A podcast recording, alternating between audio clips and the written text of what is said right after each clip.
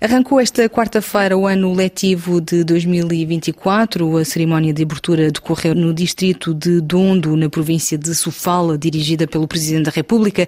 No seu discurso, Filipe Nyusi lembrou que em Moçambique a educação é um direito de todos, apesar de ainda existir uma taxa de analfabetismo na ordem de 38%, dois em cada cinco moçambicanos continuam a não saber ler nem escrever. Em resposta ao ciclo de marchas pacíficas iniciadas esta semana por um grupo de professores que exigem melhores condições de trabalho, o pagamento das horas eh, extraordinárias e o congelamento de promoções e progressões de carreira. Filipe Nuzzi disse estar consciente das dificuldades dos professores e apelou à ponderação e ao diálogo laboral para evitar a paralisação das aulas. Dirigindo-me aos colegas docentes, gostaria de pedir mais uma vez a sua maior ponderação. Em momentos difíceis e emocionais, há que sempre optar pelo diálogo laboral. Temos que fazer valer a nossa posição profissional de educadores e com capacidades de falar. Eu prometi falar no dia do professor com os professores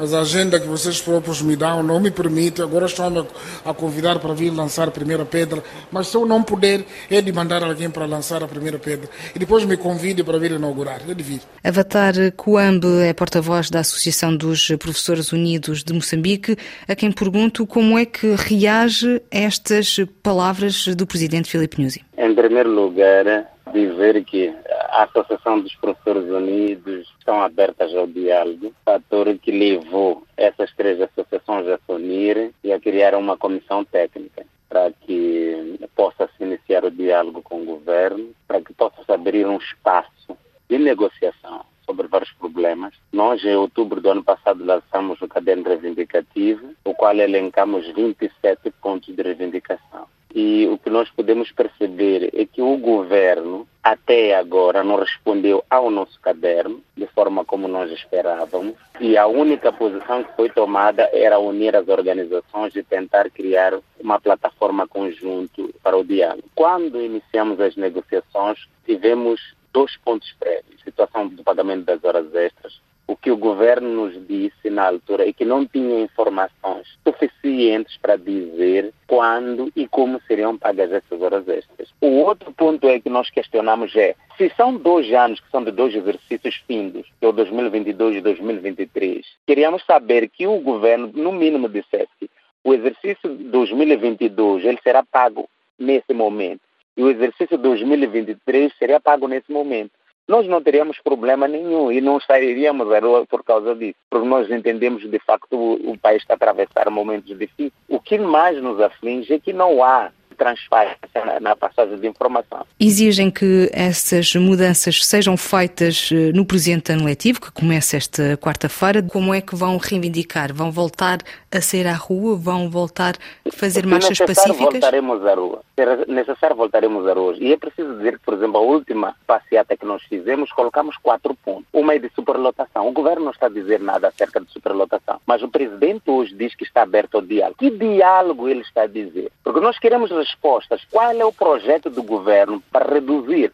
a superlotação nas salas de aulas. Isto porque a lei estipula que as turmas eh, não tenham mais do que 50 alunos, mas Exatamente. Eh, é o que não acontece na realidade. Como é que se pode dar aulas a 100, 150 alunos numa turma? Exatamente. É que na realidade as escolas, nenhuma escola tem, todas têm acima de 50 alunos. É por isso que temos uma equipe, hoje vamos estar reunidos hoje, que vamos fazer um mapeamento de todas as escolas e vamos apresentar esses dados ao público, daquilo que está a acontecer efetivamente nas escolas. Então, é importante de facto que exista é um trabalho muito sério quanto a esse ponto de superlotação, porque é difícil e isso destrói o nosso país. Então não podemos, de alguma forma, permitir a nossa geração de professores não quer aceitar que mais uma geração fique perdida dessa forma, apenas para obter números e números esses que não beneficiam o nosso país. O que nós queremos é que sejam números que dizem alguma coisa para o nosso país e que tenham qualidade. Porque já passou aquele momento em que, de facto, podemos fazer as coisas de qualquer maneira. Já está na hora de começarmos a organizar o nosso país. E a melhor forma é organizar a partir da educação. A situação das salas sombras, então, que são as salas que as aulas são dadas embaixo das árvores. Isso não precisa ir muito longe. No distrito de Maracuene,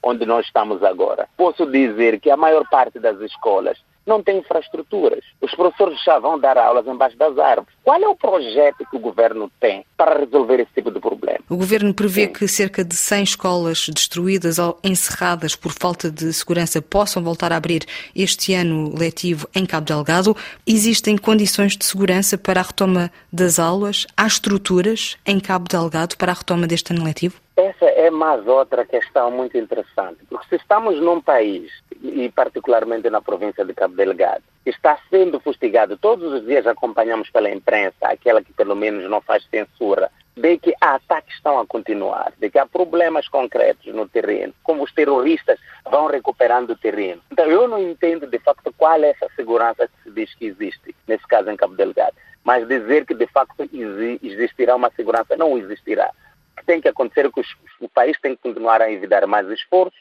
para que de facto a normalidade volte a acontecer, porque esse problema do terrorismo é um problema doméstico, é um problema de facto que deve haver força de vontade para que ele mesmo possa ser resolvido. Era Avatar Coembe, porta-voz da Associação dos Professores Unidos de Moçambique.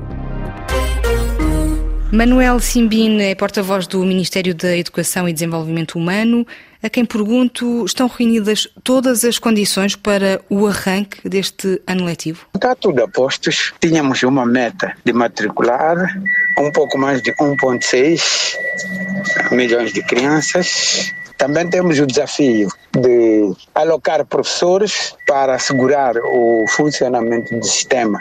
Neste caso, em cada ano, contratamos mais professores para assegurar o sistema. Para este ano, vamos contratar mais 2.803 professores para um, se juntarem ao exército de professores que nós já temos, cerca de 140 mil professores. O Estado recrutou mais de 2.800 professores, isto para aliviar a sobrecarga de turmas. Os professores queixam-se de terem turmas com demasiados alunos, acima dos 50 alunos estipulados pela lei. Esse é o desafio que temos, é reduzir o rácio do professor-aluno ao nível do nosso sistema educativo. Nosso plano estratégico, com o programa quinquenal do governo, apontava para esta redução. É verdade que ainda estamos longe, temos turmas com mais de 60 alunos, turmas com 70 alunos, muito mais nas zonas da periferia. Mas, em todo caso, esses professores vamos contratar ainda não responde ao universo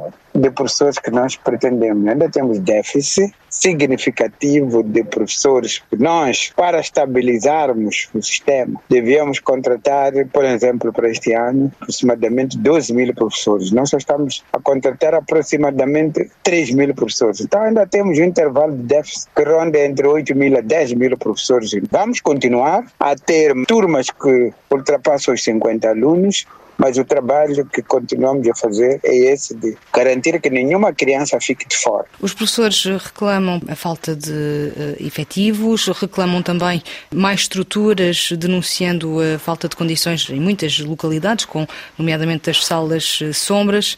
Como é que o governo pode responder a isto? Na verdade, nós temos uma plataforma de diálogo com os professores. Os professores têm a Organização Nacional dos Professores em Moçambique, que agora passou a Sindicato Nacional dos Professores. Esta é a organização que tem sempre dialogado com o Ministério, à medida do, do possível, vamos alinhando aquilo que são as preocupações dos professores. Foi juntar a eles todos numa mesa e sentam regularmente conosco para irmos esclarecendo o que, que o governo está fazendo, para ir resolvendo estas preocupações que os professores têm. Passando primeiro pelo pagamento de horas extras, depois o número de alunos por turma, as condições de lecionação das aulas, estamos a falar de salas de aulas, porque ainda temos turmas também que têm aulas ao ar livre, não temos salas suficientes. Esses aspectos todos conversamos com os professores nesta plataforma. Há um espaço de diálogo para isso e o nosso governo sempre recomenda que priorizemos o diálogo para a solução dos nossos problemas. Quando é que vai haver soluções a estes problemas? As soluções são paulatinas, porque nós temos um plano estratégico de educação 2020-2029. Neste plano estratégico temos alguns indicadores, temos algumas prioridades que estão desenhadas ali. Então tudo depende daquilo que é, é as condições que o governo vai criando para o setor da educação em função de recursos que também o governo vai alocando ao nosso setor. Estamos a trabalhar para resolver a situação. Era o porta-voz do Ministério da Educação e Desenvolvimento Humano, Manuel Simbin.